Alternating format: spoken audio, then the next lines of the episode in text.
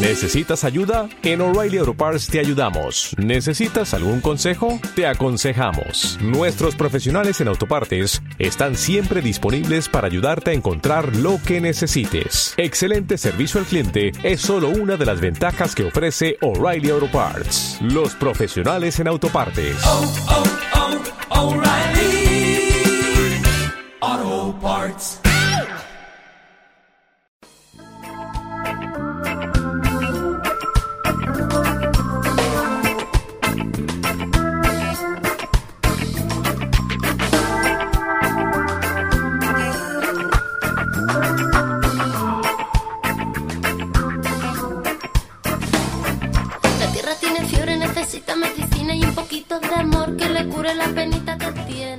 En estos días pasados, la tierra que pisamos tembló como si fuera una sacudida por un seísmo. El movimiento 15M no fue ni es extraordinariamente masivo, pero sí expresa el sentimiento compartido por las mayorías, el hartazgo de la corrupción, la mentira, el robo descarado y sobre todo la farsa de la democracia. La lucidez de un anciano, José Luis San Pedro, nos ayudó a darle forma de pensamiento y expresión a ese movimiento. Voz de grito a las denuncias, hasta ese momento calladas por la voluntad política, económica y el apoyo de los medios de difusión. Se rompió esa barrera. Como dice San Pedro, la situación de decadencia ética de los que mandan se parece mucho a los últimos momentos de la Roma imperial. Lanzados como están a una depredación sin medida a costa de los ciudadanos. La codicia justifica cualquier medida. El 15M nos mostró de qué se trata. Ahora comienza la etapa de revertir la situación.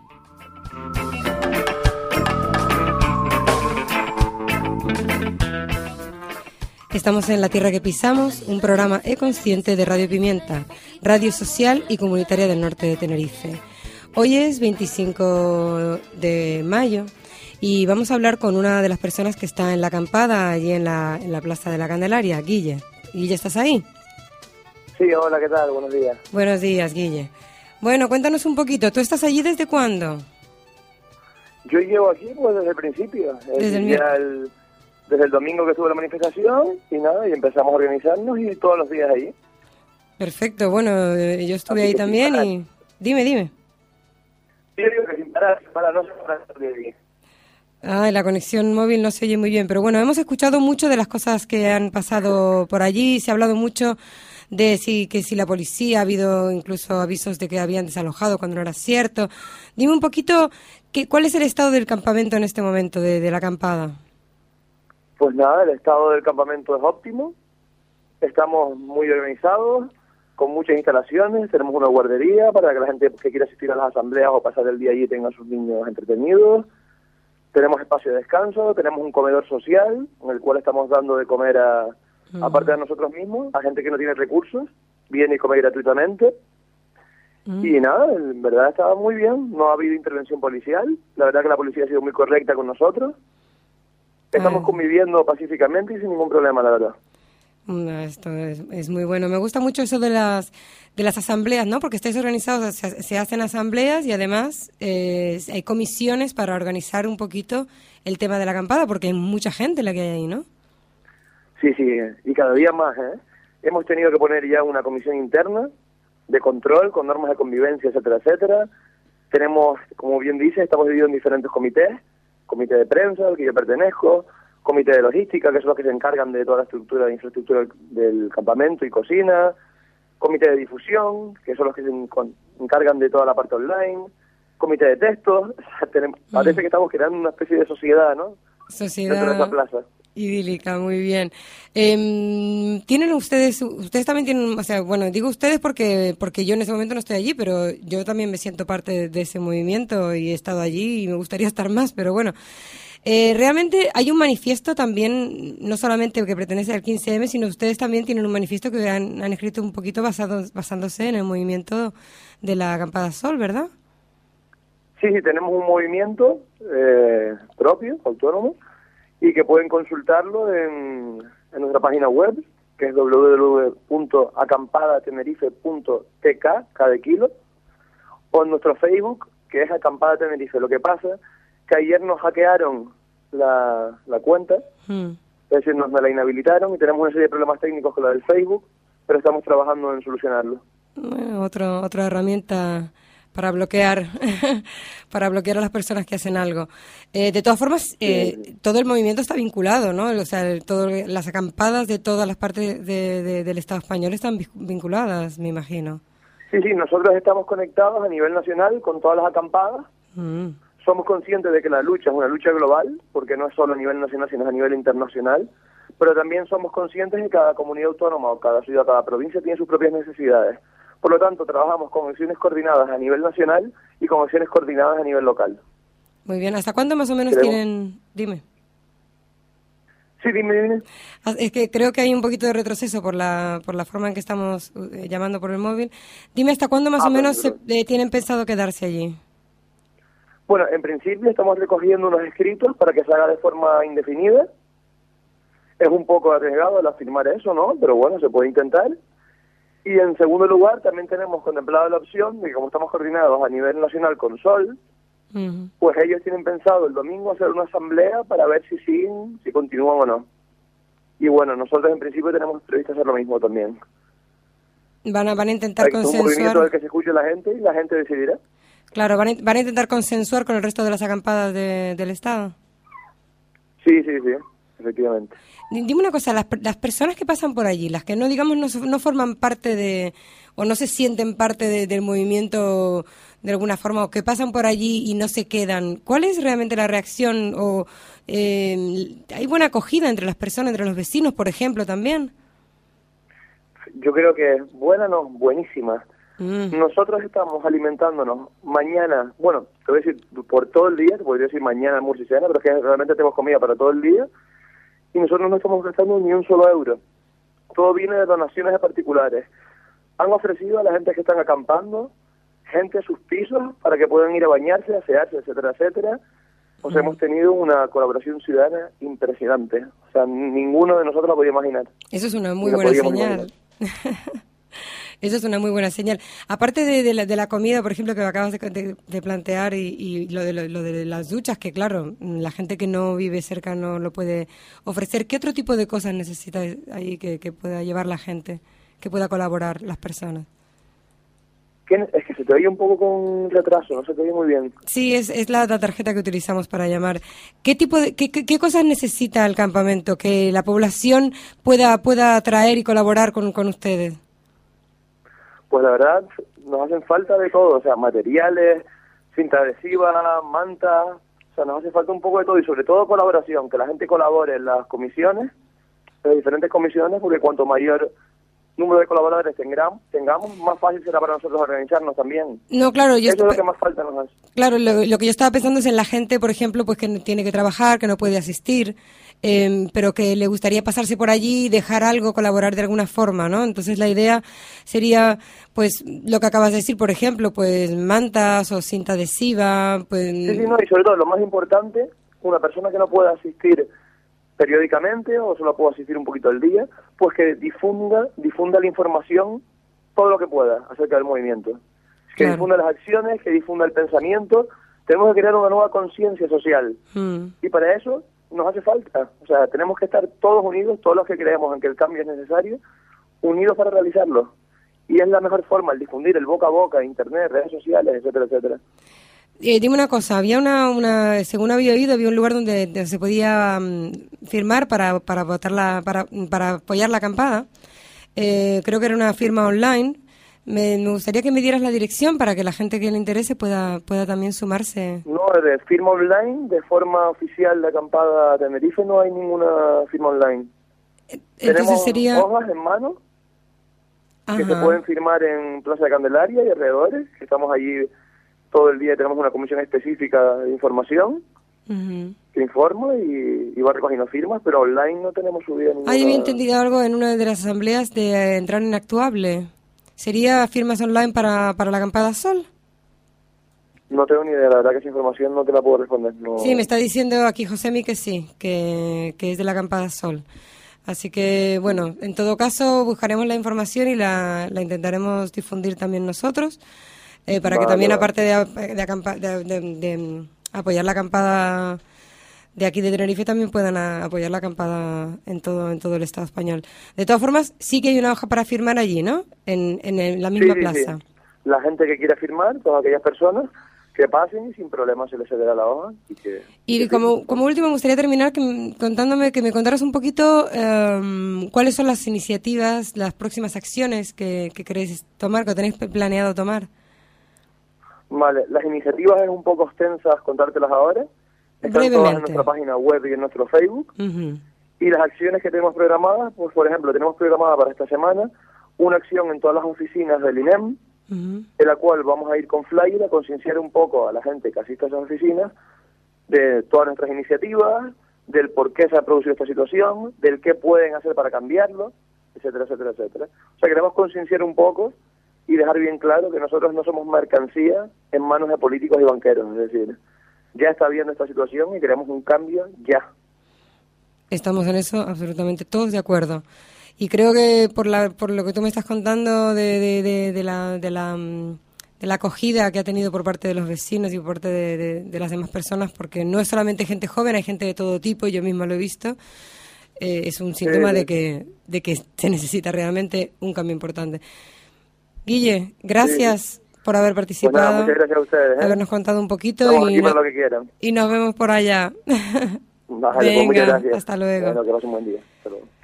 Bueno, eh, ha sido un poquito, unos minutitos nada más que nos contará alguien qué, qué, está pasando allí. Realmente lo que está pasando allí es un reflejo también de lo que está pasando en todo el resto del Estado y hay una cosa que sí me gustaría decir, que la víscera más sensible, aparte de, aparte de todo esto que está ocurriendo, de todas las manifestaciones, también hay acciones que tenemos que seguir apoyando, eh, seguir por internet, seguir eh, comentando todo esto y em, sobre todo hay que acordarse que la víscera más sensible de los políticos y los empresarios no es su corazón, no es el ver a la gente en la calle, no es el, escuchar a las personas, porque parece que, ellos lo saben, parece que escuchan y les sale por, un, por, por, otro lado, no, no, tienen corazón, porque yo no soy capaz de, de quedarme impasible ante esto y me imagino que ustedes tampoco. Pero lo que sí les afecta es el bolsillo. De ahí es donde tenemos que eh, continuar este movimiento, intentar mm, consumir lo menos posible, ser lo menos capitalistas posible y, no, entrar en su juego. Hay medidas que han sido largamente pedidas, inútilmente prometidas, como son, por ejemplo, la tasa Tobin, la eliminación de los paraísos fiscales, el aumento del tipo impositivo de las grandes fortunas eh, y entidades bancarias y, por supuesto, lo que también se pide es la transparencia democrática, la eliminación de los privilegios de la clase política, cambios en la ley electoral para un reparto más equitativo de los votos y que las votaciones haya listas abiertas, básicamente cambios en la ética política y económica. Todas ellas están claramente expresadas en el manifiesto de la, de la página, en la página web de Democracia Real Ya. La pueden, bueno, la página para entrar, para escuchar, eh, para leer, perdón, eh, todo lo de, sobre este movimiento es democraciarealya.es, aparte de bueno lo que ya han dicho los chicos de la acampada de Tenerife, que es, es eh, acampadatenerife.tk, si no me equivoco, y en el Facebook eh, Acampada Tenerife, todo junto, ¿vale? Entonces, eh, vamos ahora a escuchar un poquito de, de música. Y mientras escuchamos el principio de esto, voy a contar un poquito de quién es se llama Hans Zollner. Ni tú ni yo vamos a entender nada, seguramente, porque yo no hablo alemán, pero quería ponerlo igualmente porque me gusta mucho la música que hace este hombre. Es un, es un pequeño gran revolucionario. Digo pequeño porque tiene una voz así muy simpática. Es un cantante y compositor alemán. Es, es famoso en estos países que son Alemania y Suiza etcétera, por criticar públicamente al gobierno alemán y a los sistemas políticos en general, con letras muy duras a la vez que sencillas con un, gran mensaje. Eh, mientras Soiner eh, canta en dialecto bávaro, su música puede ser considerada como reggae, aunque creando un contraste muy excepcional. Su letra cuenta historias que hablan sobre conflictos, sobre la política actual, sobre los problemas de, la vida cotidiana. Eh, lo que vamos a escuchar ahora se llama Ste auf, que significa literalmente levántate. Hoy le dedicamos a todas estas personas que, nos hemos levantado para decir ya basta nuestro sistema político, económico y electoral. Dice, una de las cositas que dice, por ejemplo, si no te gusta lo que hace tu gobierno, si no te gustan las leyes que te imponen, si no te gusta lo que, lo que, lo que ellos están creando para ellos mismos, porque al final es solamente para ellos, levántate de tu sillón, apaga la tele y protesta, levántate y sale a la calle. Un mensaje claro, sencillo, que hemos dicho un millón de veces, pero es verdad. La gente a veces parece que tenemos miedo de levantarnos y salir, pero mm, parece que esta vez está funcionando. Tal vez todavía está muy verde, tal vez todavía no tenemos claro un montón de cosas, pero lo que estamos lo que tenemos muy claro es que es que nos queremos levantar y protestar. Vamos a escuchar un, poquito. Esto es Hans, Hans Zollner, Steh.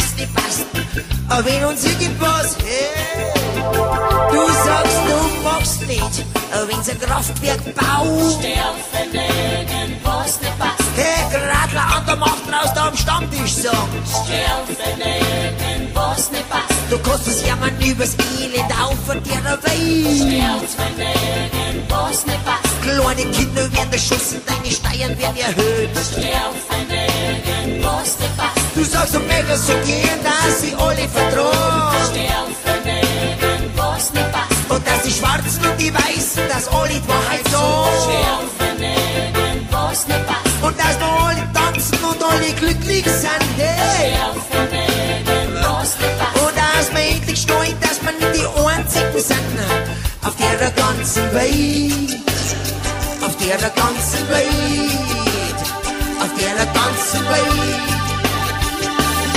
Aber nein, bleib Hunger, bleib der Hunger, bleib der Hunger auf dem fetten Arsch, du fette Sau. Aber nein, steh nicht auf, steh nicht auf, steh nicht auf, steh nicht auf, steh nicht auf, steh nicht auf. Aber nein, rühr dich nicht, du fette Sau, bleib Hunger auf dem fetten Arsch, du fette Sau, du fette Sau, du, du fette Sau, du fette Sau, du fette Sau, du fette Sau, du fette Sau, du fette Sau, du fette Sau, du fette Sau, Sau, du fette Sau, Sau, du fette Sau, du fette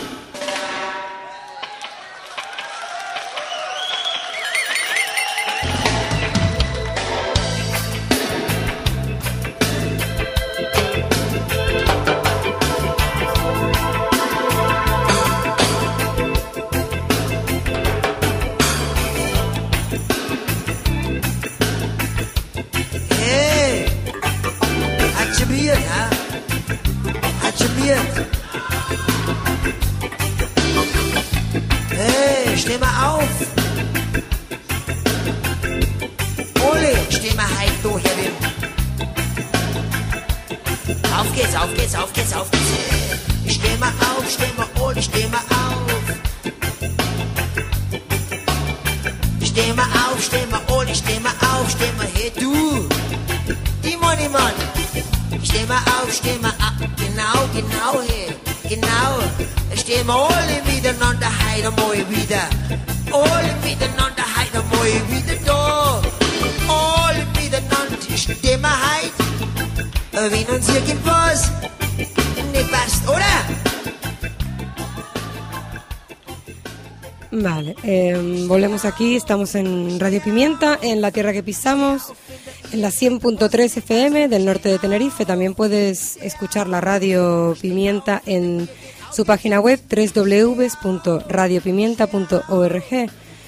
Eh, también tenemos una página web del programa que es www.latierraquepisamos.org donde podrás también eh, leer un poquito más de información relacionada con los temas que hablamos en el programa y además escuchar los programas también repetidos allí. Eh, este programa se emite los miércoles a las 6 de la tarde, pero también lo repetimos los eh, viernes a las 12 del mediodía y martes a la 1 de la mañana. Bueno, primero recalcar eh, una cosita que, dijimos antes, esta hoja para firmar y apoyar el, el manifiesto, la acampada Sol, etcétera, que estábamos hablando antes. En la misma página de Democracia Real Ya se puede firmar en www.democraciarealya.es. Ahí es donde está el manifiesto, donde están las propuestas y donde también se puede firmar eh, el apoyo a toda a toda esta, esta este movimiento.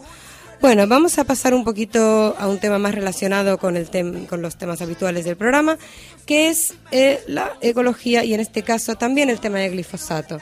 No sé si se acuerdan que en programas anteriores hemos hablado hemos hablado con Javier eh, López Cepero, doctor ingeniero agrícola y profesor de la Universidad de La Laguna, que regularmente viene al programa vía teléfono para darnos recomendaciones sobre temas que tengan que ver con la ecología y con los productos ecológicos. Estuvimos hablando con él sobre el glifosato, sobre también la campaña que hemos presentado eh, el Espacio Social La Casa junto con muchos otros colectivos el día 8 de abril eh, para que prohíban el uso de este, de este agrotóxico. Y vamos ahora a escuchar a una persona que ha sido directamente afectada por el glifosato de forma bastante, bastante seria.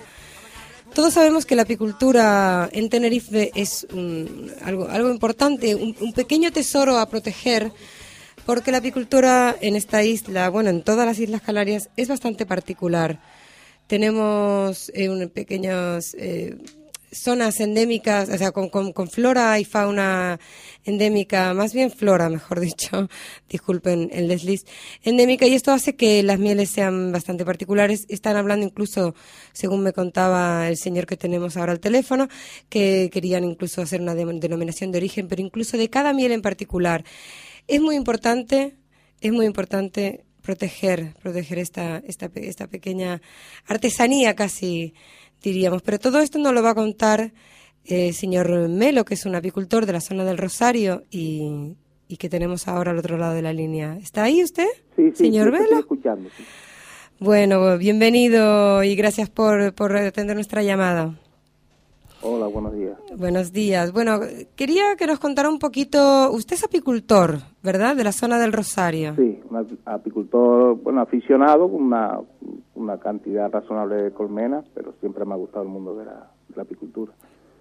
Bueno, aficionado, pero tiene unas cuantitas colmenas, o sea, realmente es un... Sí, ahora mismo yo estoy dado de alta con 30 y un hijo mío que es el que está aprendiendo, porque tú ves que esto de la apicultura también es un poquito como tradición familiar, y entonces pues está aprendiendo y está con 15 colmenas dado de alta.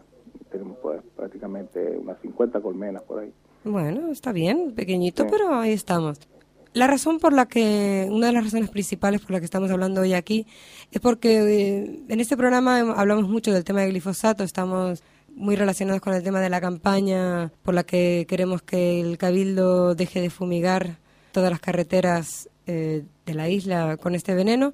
Usted ha sido directamente afectado, ¿no? Por Sí, este. ya esto, esto es un problema que viene desde anteaños, hace ya más de tres años que se viene denunciando a las asociaciones de, de la prohibición que ya el Cabildo tiene conocimiento de eso, de la prohibición de los glisofatos, ya que acaba con la- las abejas y mayormente las que están cercanas a las carreteras. Sus abejas han sido directamente afectadas. Sí, sí, el, el municipio del Rosario, pues tenemos que cuando empiezan las primeras aguas del otoño, pues en los laterales de las carreteras, pues donde más escurre hacia los laterales, ahí hay un nivel de humedad mayor y empiezan a, a crecer una planta que le- se, llama la trevina, que es esta planta típica que bota la flor amarilla. Entonces ahí van las abejas a hacer la primera floración, van, pero en cantidades, a llevarse el, el polen. Le sacan polen, que es el que quieren para dar de comer a la cría de, de primavera, con lo cual envenenan las abejas y también me imagino que la cría se la cargan también. Ese problema viene sucediendo y pues ahora no hace, en el día 3 de enero, pues tuve un problema ya y llegamos a las manos, una cosa que nunca tenía que haber sucedido, porque en otras anteriores se eh, los, los señores de carretera, de mantenimiento de carreteras de Cabildo, pues hablaba con ellos, ellos llamaban a una técnica que tiene el Cabildo, que sería su superiora, y le decían que si habían abejas por cerca, pues que recogieran y se marcharan. Pero ahora di con unos señores que dice que ellos tenían autorización, y yo le decía que sí tenían autorización a, a- a dar el producto, pero a matarme las abejas no. Y entonces, pues claro, siguieron insistiendo, siguieron dándolo y entonces lleguemos pues a un problema que ya he tenido un juicio, que llegamos a un, una garra porque después me vinieron a agredir con un martillo y, Ah. y ya ahí se formó la, la trifulca. Caray, con lo- Sí, hasta esto ha ahí. sido todo, esto viene ya, la causa viene de varios años, eh, se cepillaron. El, el efecto del glisofato sobre las abejas eh, eh, no es mm, con retardado, es que ya al día siguiente ya empiezas a ver cantidad de abejas muertas. Y entonces mm, me comentaba de que si tenían la fotografía, estuvimos cogiendo en la última asamblea que tuvimos en las pirámides del Sausal, se cogió allí la cantidad de todos los apicultores, firmaron contra los glisofatos, porque este mismo problema lo tienen otros en el norte, Claro. por todas las partes donde esta gente actúan con ese producto. Sí, de hecho, cuando fue la rueda de prensa para presentar todas las instancias contra el glifosato, vino un representante de, de Apitén con una foto que, por lo que parece ser, puede ser que fueran incluso sus abejas. Sí, sí, fueron, fueron mis abejas. sí. Pero Porque, era- claro, cuando hay una mortandad en abejas que están sobre las colmenas, sobre donde hay hierba y eso, pues no se aprecia. Claro. se van deteriorando y tal. Aquí se apreciaban porque era un colmenar que le tengo prácticamente aquí pegado a la casa, que era un estanque con techo y entonces pues arriba habían 12 colmenas y, y acabaron con ellas. Pero, ¿se- ¿acabaron con las colmenas Sí, enteras? sí, sí, no, eh, se desaparecieron. Ahora pues tengo otras porque he ido cogiendo enjambre de otros lados, las he ido reponiendo, porque esto sucedió en el, el- el 4 de enero, creo que fue, 3 o 4 de enero. O sea, me está usted diciendo que aplicaron glifosato en la carretera y le mataron todas las colmenas. Claro, porque en el momento que, que dentro de la colmena em- empiezan las abejas a morir y muere la reina, pues ya eh, Claro, porque- la colmena se va para atrás, ¿no? Porque, claro, porque la- las abejas no se hay llevan... que- claro, la, la, van muriendo las abejas y no, no nacen nuevas. Claro. No hay reina hasta que llegue y elimina la, la colmena. Y entonces, pues, eso era, era, bueno, aparte de la fotografía, cuando yo eh, hice esa, esa foto, eh, ya había limpiado sobre el, para que tenga una idea, sobre el, el estanque, había limpiado ya y había llenado tres bidones de estos de, de pintura, llenos, llenos de abejas. Tres bidones de pintura llenos de Ya, abejas. ya antes, antes de, de hacerse la foto. Las fotos porque siguieron muriendo. Claro. Ah. Mm. O sea, esa foto ya encima, es que es increíble. Es que eran muchas más que las que están en la foto. En- entonces, dígame una cosa, ¿por qué los apicultores no hacen una denuncia directa al Es- cabildo? Eso está denunciado.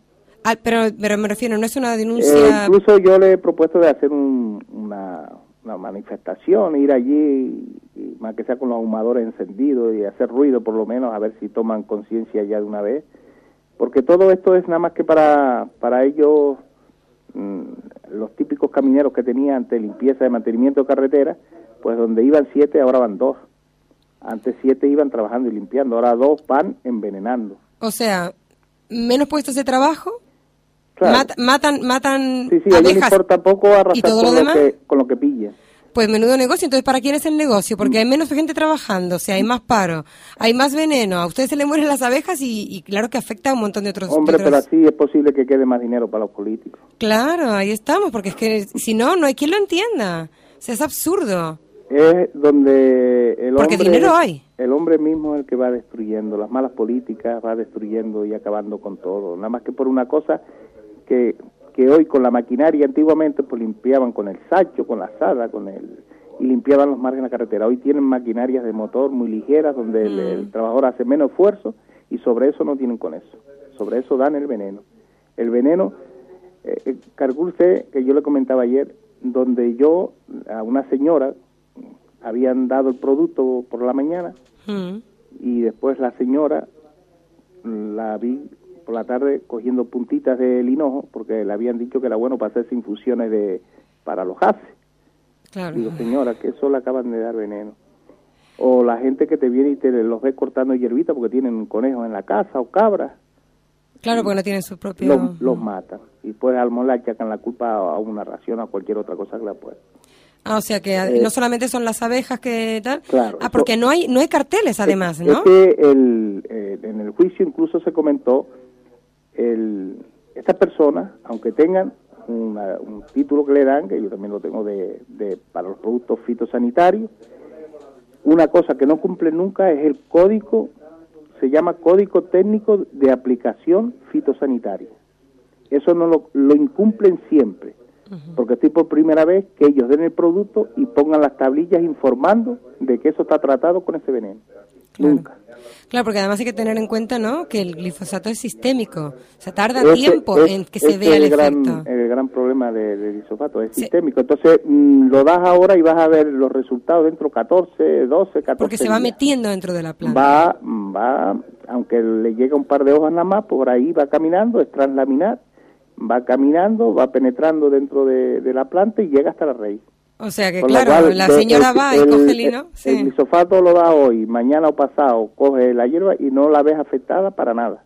La ven todavía Verde perfecto. verde, perfectamente. Pero sin embargo, si, si le, se le da a los conejos, se le Hombre, da... claro. O se hace uno una infusión de hinojo, como usted Eh, estaba contando. Es que cuando se dan ellos el glifosato por la carretera, eh, los, esto de los cazadores, las asociaciones, también han denunciado eso, porque Sí, sí, donde dan sí. el veneno, luego ven ellos menos cantidad de conejos y ven los conejos muertos por la carretera, No, claro.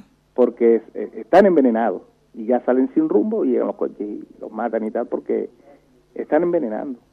Es Bueno. veneno. Es que, no sé, esto se contradice con la ley incluso, porque cualquier persona para poner veneno creo que tiene unas horas de, de ponerlo, después recogerlo, y no sé muy bien el tema, pero es que en, en esta gente es que van a, a- arrasando y ya le digo y no hacen ni caso no hacen caso de lo que se le se le dice en el momento mira no den eso no incluso se Bueno. ponen con una violencia y En este momento, por desgracia, la ley todavía los ampara. Esperemos que con la nueva normativa, cuando se aplique, la, nueva normativa europea, cuando se aplique ya esto deje de suceder. Pero realmente es que no es una cuestión pues de lógica. Lo que usted me está contando es que aunque la ley te ampare, es una locura que estén fumigando y matando...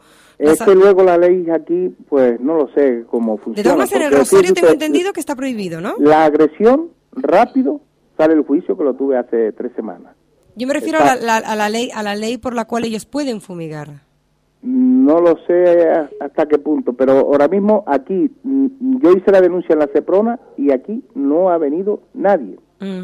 nadie, aquí no ha asistido ni, ni, ni la Guardia Civil, ni a hacer fotos, nada, aquí no, no ha venido nadie. En cambio, la, la agresión sí, esos juicios salen rápido, Ah, sí, eso, eso claro, eso sale muy rápido. sí, pero, pero esto, nada, como que no le importa, digo, saldrá en su día, pero me han dicho que eso ahí es muy lento, Le digo, bueno, pues la denuncia está puesta, vamos a ver lo que en su día si saldrá adelante. no. Esperemos que sí, esperemos que sí. Estamos todos con usted, todo- mucha gente está, está enfadándose cada vez más, junto con, con los de Democracia Real ya. Somos, vamos, eh, tenemos muchas peticiones y entre ellas esta también. Esta no se tienen que olvidar, que no tienen que, que envenenarnos más no solamente con glifosato, sino también, usted ya sabe, con un montón de otros, de otros venenos como los alimentos modificados genéticamente, etcétera, etcétera.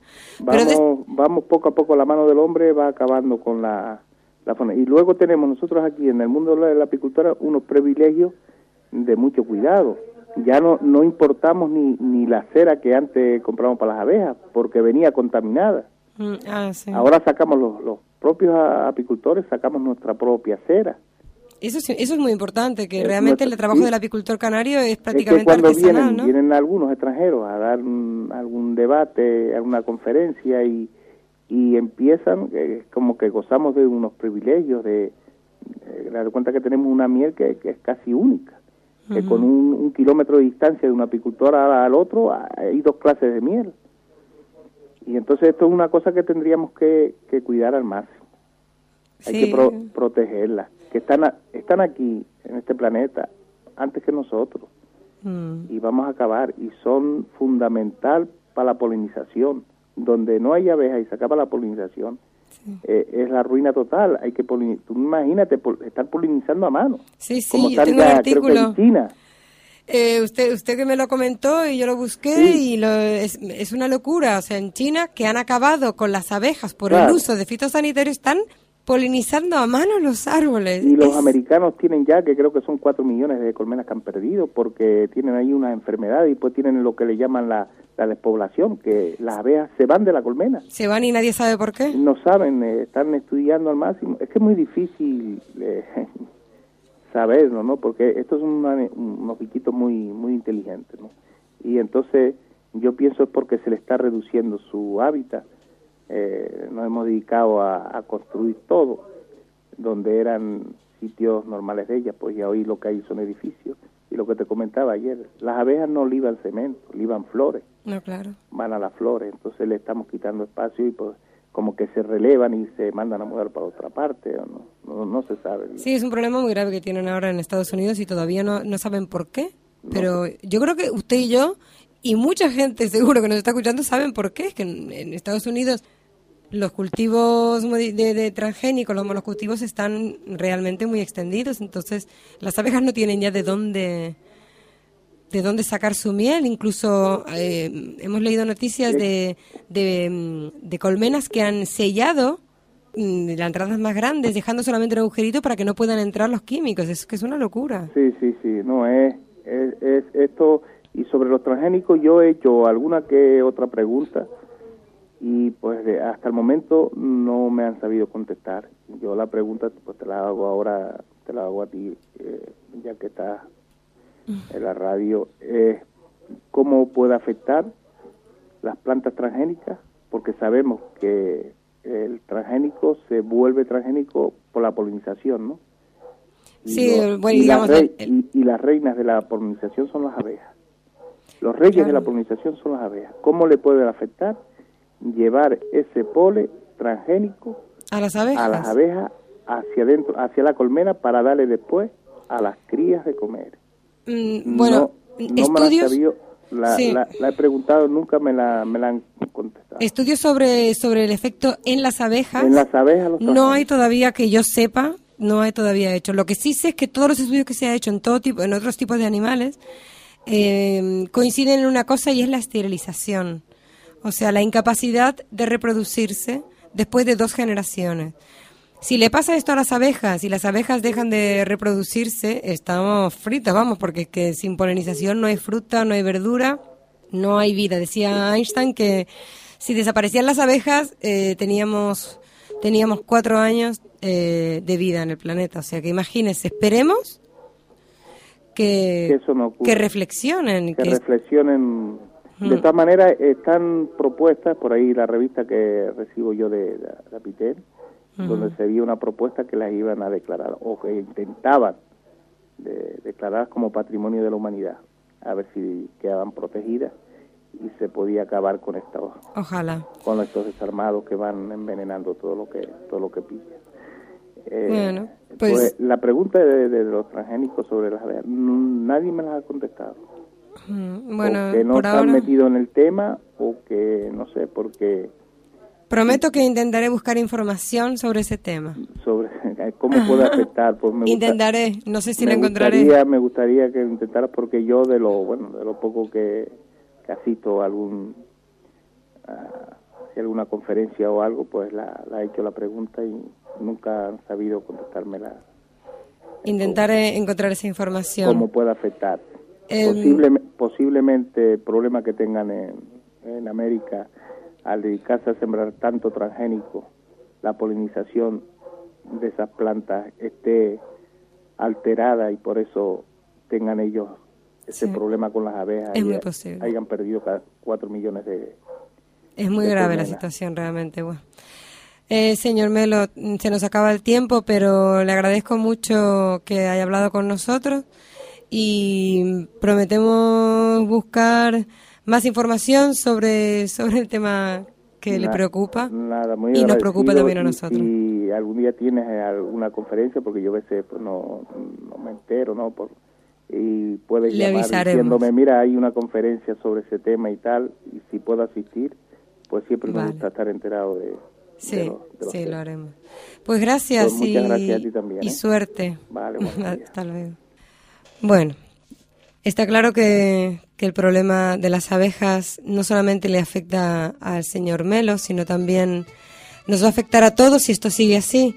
Lo que comentaba este apicultor del Rosario sobre el tema de China es que en China también por el abuso de, de fitosanitarios han acabado con las abejas en una zona eh, les voy a leer, es muy cortita la notita que tengo aquí. Dice, los trabajadores en el condado Maoxian de Sichuan, China, una zona que ha perdido sus polinizadores a través del uso indiscriminado de pesticidas y la sobreexplotación de sus abejas, polinizan los árboles de pera y manzana a mano.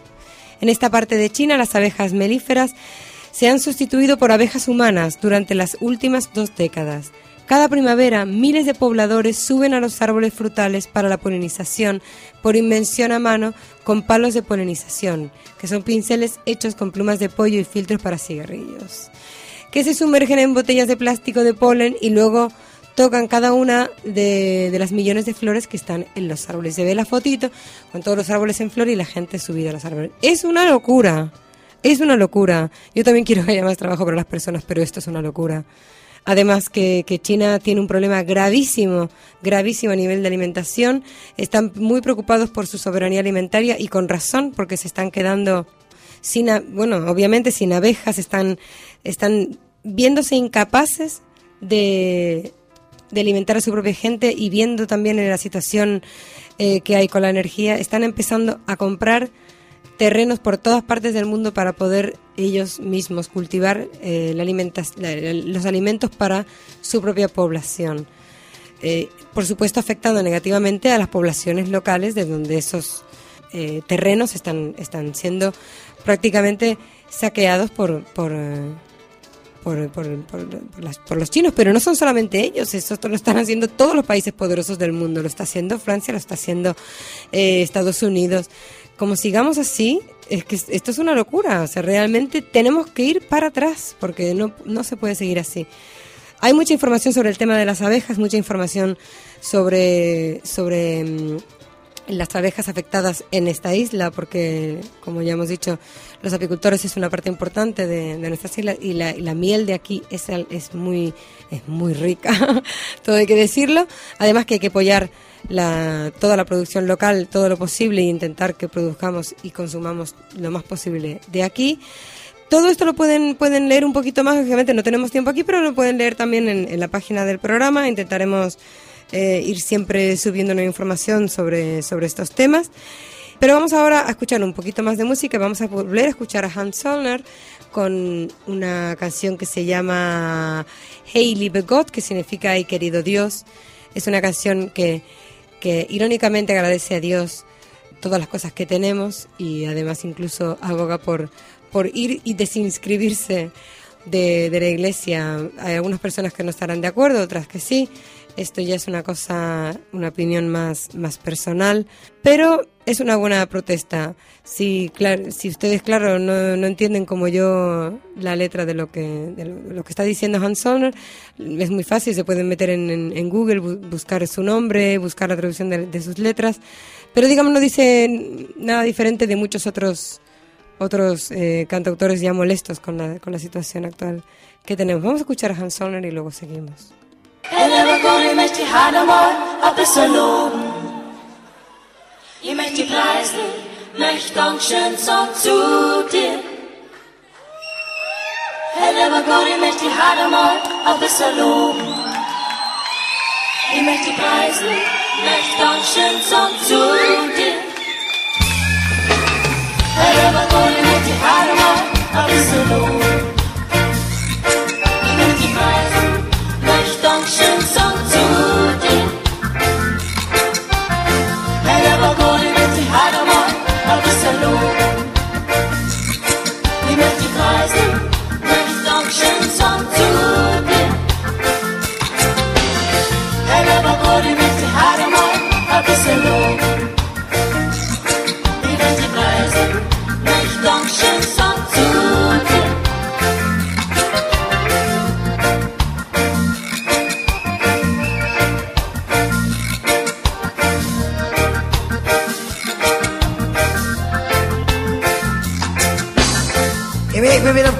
Euch verabschieden, möchte ich nur mal daran erinnern, dass am Montag nicht in die Schule geht, gell, sondern aufs Landratsamt und ihr dreht aus der Kirche raus und werdet wieder wirklich clevere Menschen.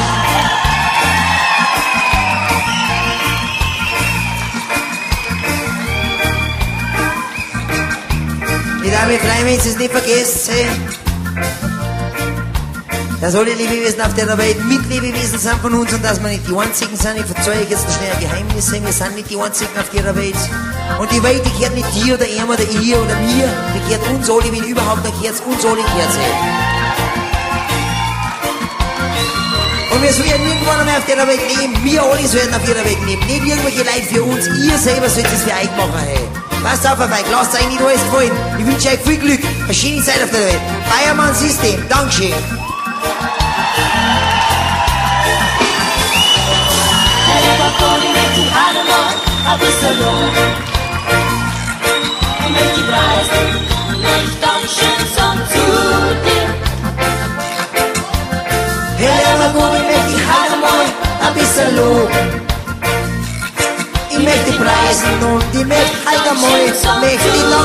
Song zu dir. Lieber Gott, lieber Gott, lieber Gott, ich möchte halt einmal ein bisschen Lob.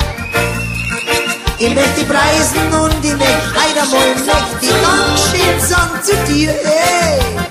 Hey, ich mag ich möchte dich einer mal ein bisschen um. Ich möchte die preisen, möchte Dankeschön sagen zu dir. Bin ich dran? Möchte oh, die heute mal ein bisschen loben. Ich möchte preisen und ich möchte heute mal Dankeschön sagen zu dir. Herr lieber Gott, lieber Gott, lieber Gott, ich möchte dich heute mal ein bisschen loben. Ich möchte preisen und ich möchte heute mal bin ich dran. Für das, das macht das, dass ich Arm, Hand hab und Finger. Für mein geilen Arsch, für meine Haare, für meine gesunden Füße.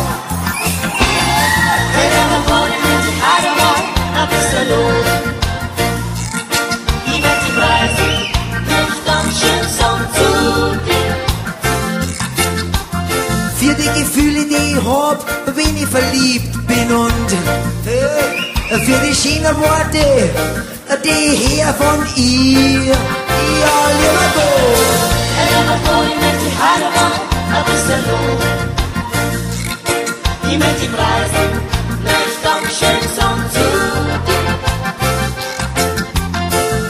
Die schönen blauen Augen von meiner Frau und meine Kinder. Ja, lieber Gott, für dies bedanke ich mich halt bei dir. Hey, lieber Gott, für dies bedanke ich mich halt bei dir.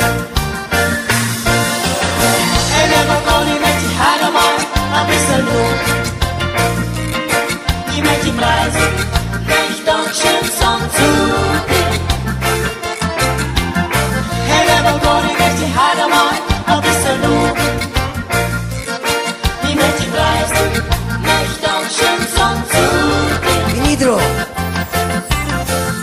Gewölbe, da schauen auf, wir nennen's Himmel.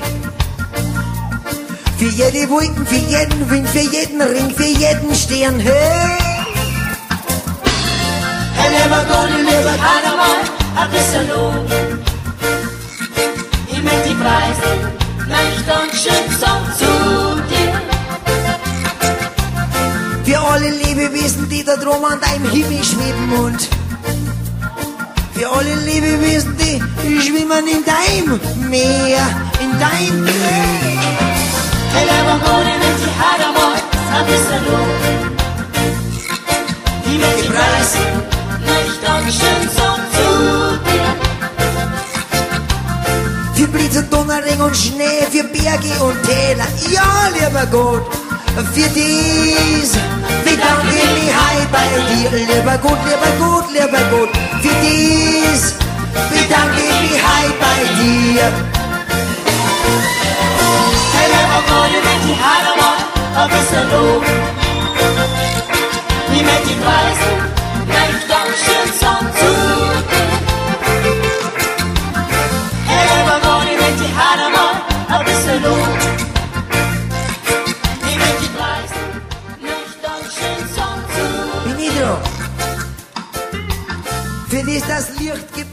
Vale, pues eh, seguimos aquí en la tierra que pisamos.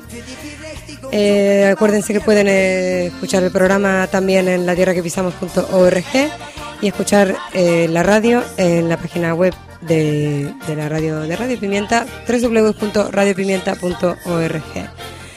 Bueno, vamos a ahora enseguida que podamos conectar, eh, hablar con, con el doctor ingeniero agrícola Javier López Cepero, que nos va a contar un poquito sobre el tema de, de- la verdura y productos ecológicos, dónde comprarlos en la isla. Y mientras tanto, quería comentarles un una- una pequeño eh, artículo que me llegó sobre el tema de alimentario en China, particularmente este, ya que hemos hablado de la polinización eh, manual que tienen en China.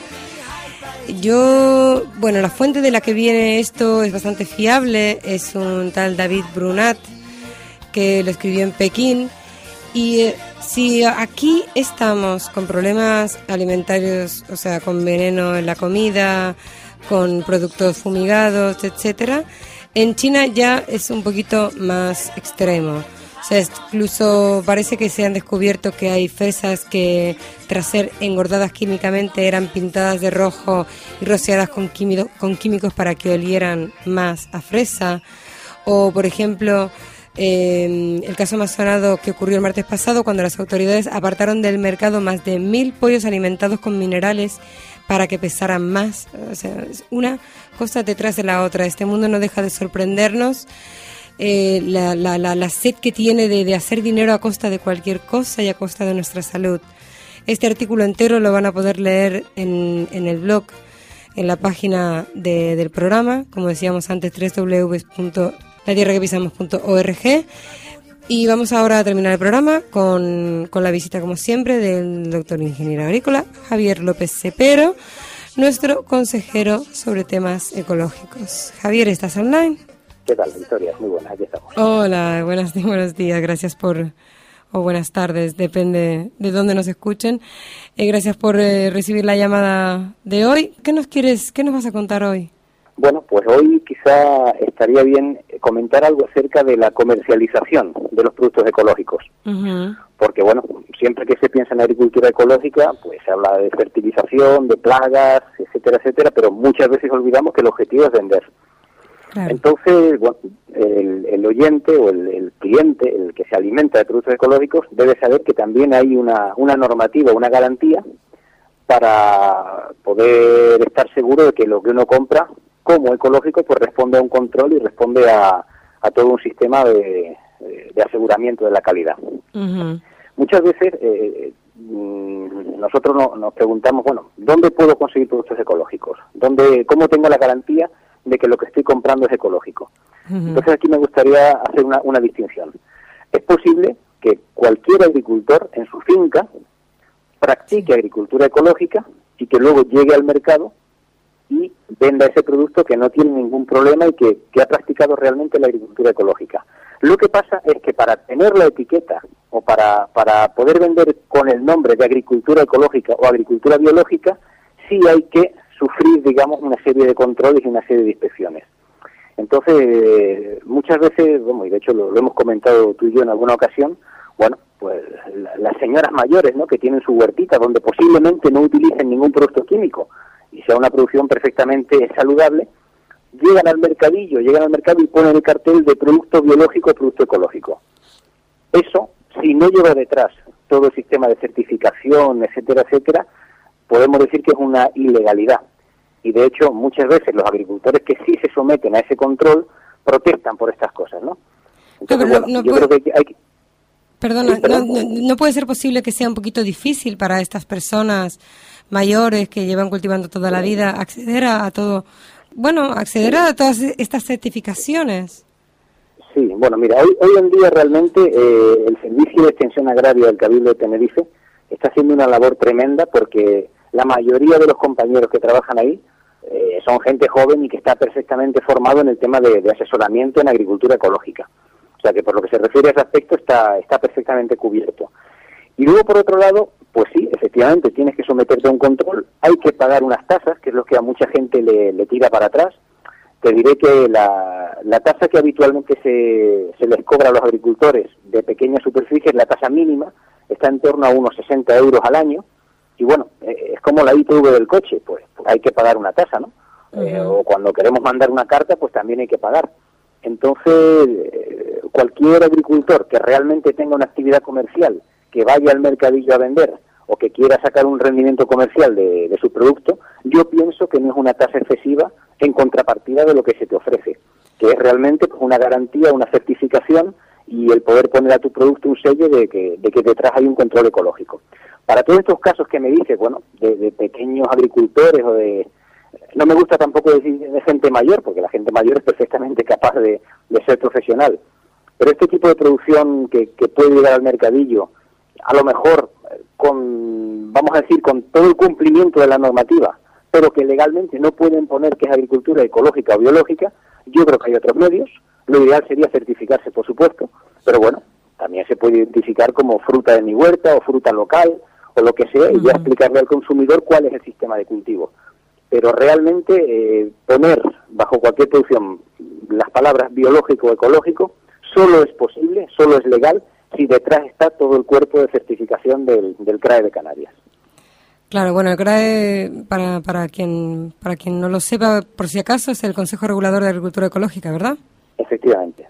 Vale. Que depende ahora del Instituto Canario de Calidad Agroalimentaria, que es el que lleva toda la certificación de los productos agroalimentarios en Canarias, tanto el queso como el vino, como la miel, como en este caso el, la producción ecológica. Entonces, ¿qué significa exactamente? ¿Cuáles son digamos, los controles que se hace para certificar que una cosa es ecológica? ¿Qué significa exactamente que, una, que un producto es ecológico? Bueno, significa que ese agricultor o agricultora primero ha hecho la solicitud ante la Administración, ante el ICA, en este caso, el Instituto Canario de Calidad Agroalimentaria. En esa solicitud, que ya digo, se consigue en extensión agraria o incluso en Internet, está disponible también, esa persona dice, miren, yo en mi finca, que está situada en tal lugar, polígono, parcela, todos los datos catastrales, realizo este tipo de actividad. Tengo este cultivo, lo fertilizo de esta manera, con abono verde, con compost con lo que sea, controlo las plagas pues con este tipo de aceite o de jabón o maceraciones, lo que hemos hablado en otros programas, y estoy dispuesto a someterme al control. Ese documento se entrega a la administración y al cabo de un cierto tiempo, que bueno, puede transcurrir un mes, dos meses, ya depende de, de la disponibilidad de inspectores que tengan, acude un inspector a esa finca y verifica que todo lo que estás diciendo es verdad. Posiblemente tome alguna muestra para verificar si hay fitosanitarios o no, hace una inspección del lugar, de la tierra, del agua, etcétera, y en base a ese informe, la administración luego te da un certificado que dice que tu producción puede venderse como agricultura ecológica o biológica, que son las denominaciones oficiales aquí en España. Pero ¿y por y qué? luego a partir de ahí, bueno, sí, perdón. No, no, sigue, sigue, sigue, luego te pregunto. Sí, no, no, te decía que, bueno, a partir de ahí ya puedes elegir la, la forma de venta, que puede ser una venta directa en tu finca, identificada como finca de producción ecológica, o bien vendérselo o, o comercializarlo a través de un punto de venta autorizado, o bien a través de un mercadillo perfectamente identificado ese puesto como agricultura ecológica. Mm, Yo tengo una, una pregunta porque, Sí. claro, yo tengo mi huertita, entonces no, realmente no sé lo que es una explotación agraria grande, de verdad, cuáles son los gastos que conlleva y mucho menos la ecológica. Pero ¿por qué es tan caro el producto ecológico? ¿Te refieres a por qué es tan caro en el mercado? Sí, ¿por qué es tan caro O sea, ¿por qué comprar tan verdura? caro? A, por- a mí me resulta caro. Yo cuando puedo, compro. Pero, pero claro, mm, yo como trabaja, Bueno. mejor dicho, como persona en paro eterna, porque me busco la vida, eh, me, me cuesta muchísimo acceder a, a esos productos. Bien, ahí hay que tener en cuenta dos cosas. La primera, mm, para justificar que efectivamente pueda haber un sobreprecio del producto, es que en agricultura ecológica, como no forzamos el sistema, como no, no exprimimos al máximo, vamos a decir, las potencialidades del- de las plantas, del cultivo, lógicamente la producción puede ser un poquito menor. Mira, hay un ejemplo muy sencillo. En, en agricultura convencional, yo tengo lechugas, por ejemplo, yo le puedo meter una gran dosis de abono químico, de abono nitrogenado, que con eso voy a conseguir que la planta se llene de agua y entonces voy a conseguir muchos kilos oficialmente de lechuga, pero realmente lo que estoy vendiendo es agua. ¿Vale? Sin embargo, en agricultura ecológica, cuando yo fertilizo a través de compost, a través de rotaciones, mis lechugas van a pesar menos, porque tienen menos agua dentro. Realmente estoy vendiendo más lechuga, estoy vendiendo alimento. Entonces, bueno, si yo miro lo que consigo de peso en un metro cuadrado, pues estoy consiguiendo menos peso de lechuga que si lo hago en convencional. Entonces, bueno, puede parecer lógico que haya un pequeño sobreprecio y también lo mismo en cuanto a enfermedades y problemas de plagas. Eh, yo en agricultura ecológica las herramientas de las que dispongo no son tan eficaces, por lo menos a corto plazo, como en agricultura química, en la que puedo dar un tratamiento con un veneno y a lo mejor eliminar automáticamente todos los pulgones y llegar al mercado sin pulgones o sin determinadas podredumbres. Luego voy a tener otros problemas. Pero bueno, el caso es que puedo conseguir una producción, vamos a decir, más libre de plagas. En agricultura ecológica igual tengo que tirar una parte de la producción o eliminar alguna porque está más, eh, más con, mm, con algún tipo de hongo, alguna podredumbre. Entonces, bueno, también ahí es lógico que haya un sobreprecio. Entonces no, y no- luego también hay una cosa. sí. Sí, perdón. no, no termina. No, no, y luego te voy a decir que también hay un sobreprecio que es puramente especulativo. O sea, si hay alguien dispuesto a pagar 10 euros por un kilo de manzana ecológica que se ha traído desde el sur de Alemania, pues, pues si hay un, un mercado para eso, evidentemente hay un mercader que está dispuesto a poner ese precio.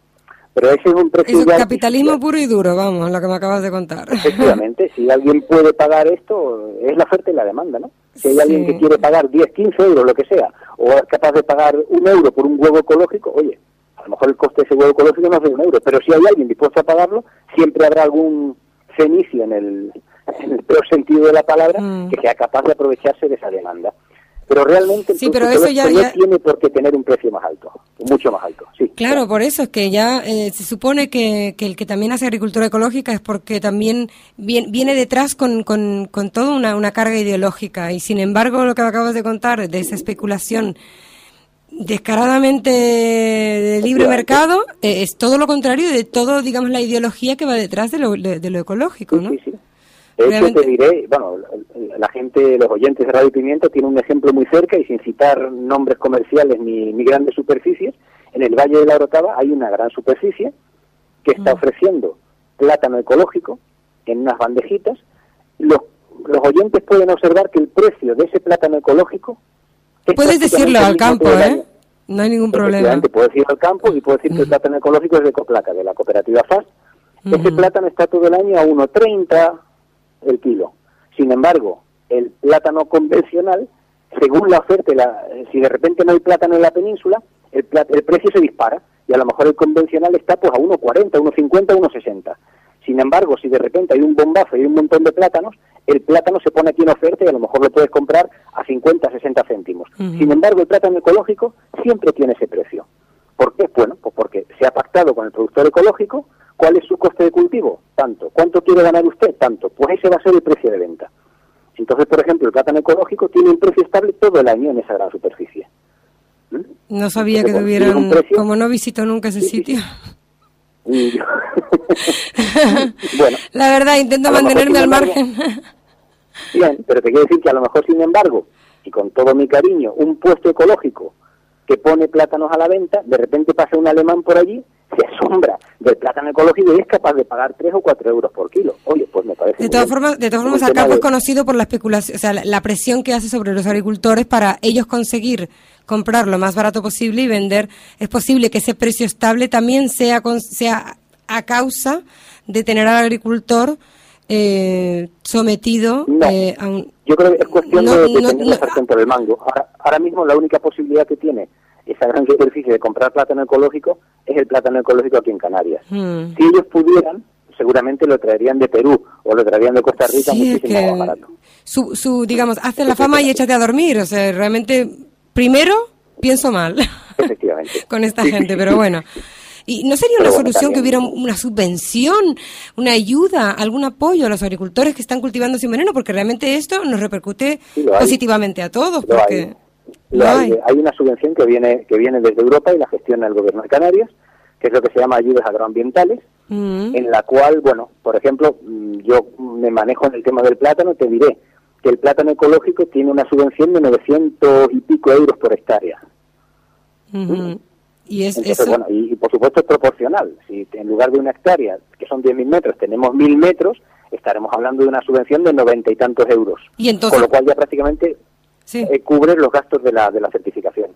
Pero y, ento- y entonces, ¿por qué no bajan el precio de los productos ecológicos si hay subvenciones? Es que mm, hay- veo veo veo mucha mucha mucho mercado ahí metido y, y creo que Hay una figura, y perdona Victoria, que es la de la cooperativa de consumidores, Sí. que en la península y en Europa está funcionando muy bien, que es una cooperativa de consumidores que se organiza y simplemente se ponen de acuerdo con un grupo de productores para comprarle la producción. De hecho, hay algunos casos en los que incluso el cliente adelanta el dinero. O sea, si, si yo tengo la garantía, entre comillas, de que un agricultor ecológico me va a suministrar todas las semanas una caja de verduras, a mí no me importa pagar eso por adelantado. Claro. Y entonces el agricultor tiene margen para trabajar. Esa figura, ya te digo, se llama... En Sevilla, en Córdoba, en Cataluña hay muchas, en, eh, en Inglaterra también hay referencias, en Francia muchísimas. Según tengo entendido, en el norte de España también, sí.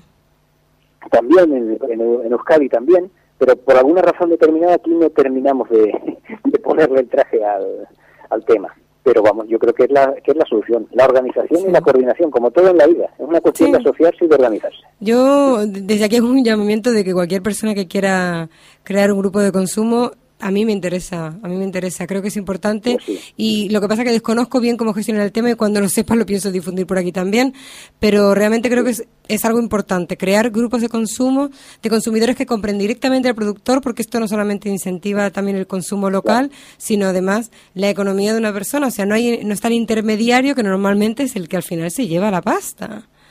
Y. Aquí hay figuras parecidas como son el, el reparto directo de, de cestas o de, o de Mm. bolsas de verdura ecológica. Sí.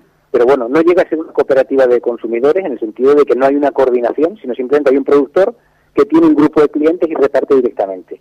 Pero yo creo que es deseable dar un paso más y llegar a eso, a, a una cooperativa de consumidores. Hay algo parecido que es la Asociación del Puesto Ecológico en la Laguna. Ellos tienen un puesto en el mercado de la Laguna los martes y los sábados. Y bueno, es quizá la figura más parecida que, que existe a, a todo esto. Vale, muy bien, pues ahí queda, ahí queda dicho. Nos hemos pasado del tiempo un rato, pero bueno, eh, a ver si, si no, si no nos lo cortan, pues toda la información, no creo que lo cortemos al final. Ay, me está diciendo José Miguel, no, no hace falta. Muy bien, perfecto, libertad de expresión, así me gusta. Vale, pues eh, Javier, muchas gracias por tus recomendaciones y seguiremos, seguiremos escuchándonos y hablándonos. Eh, vamos. Bueno, pues gracias Javier, Muchas hasta gracias. luego. Gracias a ustedes y saludos. Venga, hasta luego. Bueno, vamos a terminar ya. Eh, solamente una notita que es, este jueves que viene en la casa de Doña Chana va a haber una otra charlita sobre, sobre el tema del compostaje, ¿vale? Esto lo organiza el Cabildo, pero lo bueno de esto es que eh, aprendemos un poquito sobre compostar y nos dan una compostera también, que es muy importante para tener en casa, ¿vale? Se necesita tal vez un espacio más o menos decente, pero incluso en un cuartito, mm, en algún sitio sí, pero es preferible tener aunque sea un trocito de, jardín o un lugar donde se pueda apoyar en la tierra, pero a quien le interese, quien pueda compostar en su casa y quiera eh, ir a estas a esta charla que dura unas dos horitas más o menos, puede llamar al teléfono gratuito 935.000 ¿vale? Y eh, tiene que ser, lógicamente, de- del municipio de La Orotava para ir el jueves a Doña Chana, pero en este teléfono también, si eres, si, si eres de algún otro municipio, también puedes preguntar dónde, cuándo, a qué hora eh, para la charla sobre el compost. Bueno, pues eh, nos hemos pasado un ratito, pero bueno, no pasa nada. Eh, Josemi está ahí en los controles de la nave perfectamente bien, bien llevada. Y Victoria Caminos, la que les habló hoy, se despiden los dos hasta la semana que viene. Vamos a escuchar un poquito de música, un encantito a la Pachamama y nos vemos el próximo, bueno, mejor dicho, nos oímos la próxima semana. Gracias.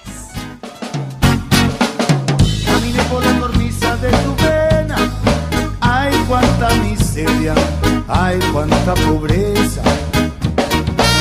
Y caminé por la sonrisa de tu razón. Ay, qué sensación, ay, cuánto dolor. Y caminé por la ruta del desierto, donde agobia el viento, donde está el silencio. Ya no hay más frontera, ya no hay más frontera, ya no hay más frontera, la Pachamama te lleva, Pachamama ruega, Pachamama llega, Pachamama ruega, planeta Chaco te espera, bienvenida a la fiesta.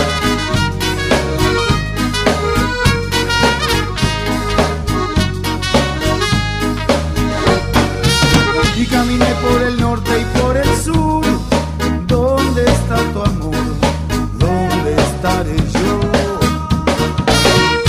Vine por la ruta de mi paciencia, ya no estás tan cerca.